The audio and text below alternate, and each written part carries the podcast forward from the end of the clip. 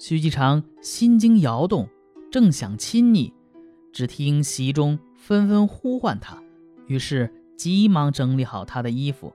这时见袖里有条绫巾，便自己偷拿起来。到了午夜时，大家准备离席，六姐还没有睡醒，萧七就进了屋去摇醒她。六姐打着哈气起身，系好裙子，整理好头发，随大家走了。徐继长对六姐拳拳怀念，心里是一点儿都放不下，想在没人的地方赏玩一下灵金，但怎么找也没有找到。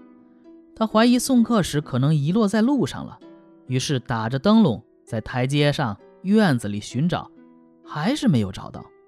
他郁闷失落，不知如何是好。萧七问他，他漫不经心地支吾着。萧七笑着说。不要说谎了，灵金让人家拿走了，徒劳费眼睛费心。徐继常吃了一惊，忙把实话告诉萧七，并讲述如何想念六姐。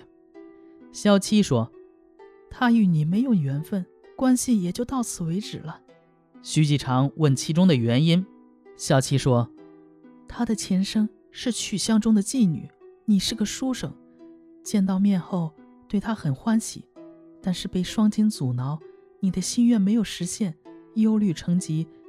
病危之时，曾叫人告诉他说：“我已经不行了，只要你能来，我能够抚摸一下你的肌肤，死而无憾。”他被这种痴情感动，答应了你的要求，但正赶上有些事物缠身，没有马上就去。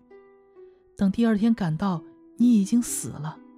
这就是他在前世。与你有这一段抚摸的缘分，超过这种程度，就不是他的希望了。后来，又设宴招待各位女友，只有六姐没来。徐继常怀疑萧七嫉妒他，多有埋怨的心理。萧七有一天对徐继常说：“你因六姐的缘故对我妄加怪罪，她确实不肯来，跟我有什么关系？如今相好了八年，就要分手了。”请让我极力为你筹划，以解你从前的迷惑。他虽然不来，难道还能禁止我们前往吗？登门接近他，或许人定胜天也未尝不是个办法。徐继长很高兴，接受了这个意见。小七握住徐继长的手，飘然凌空，顷刻之间便到了家。只见黄瓦高门楼，院落曲折，与初次看到的。没有什么不同，岳父岳母都出来迎接，说：“卓女长久承蒙体贴关照，老身因年迈体衰，有失于看望你们，你不会怪罪吧？”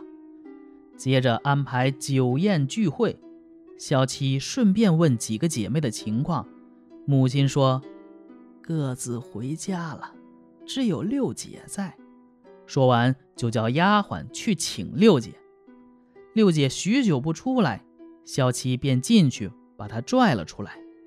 只见六姐低着头，话很少，不像上次那样诙谐。不久，老头和老太太告辞离去。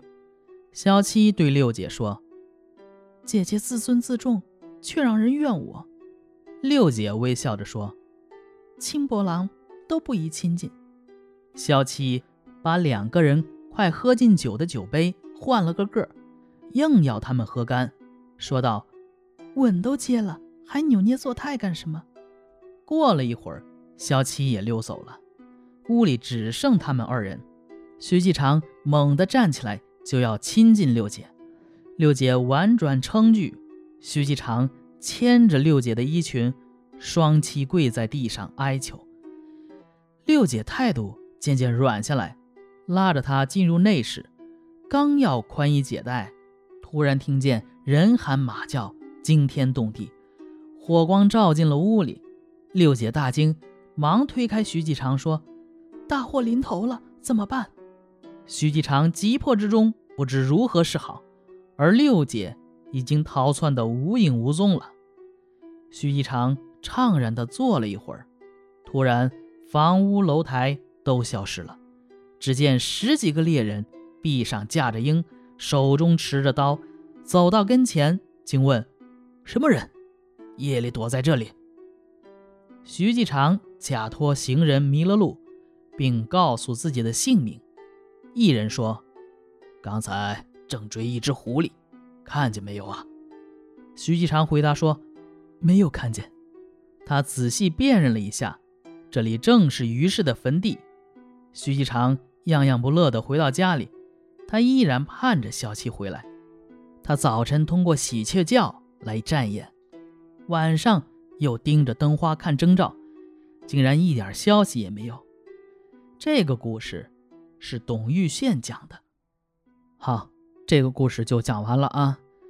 据篇末所记啊，本篇为董玉炫谈啊，估计是这个董玉炫的创意，建立故事框架，最后由蒲松龄加工润色而成。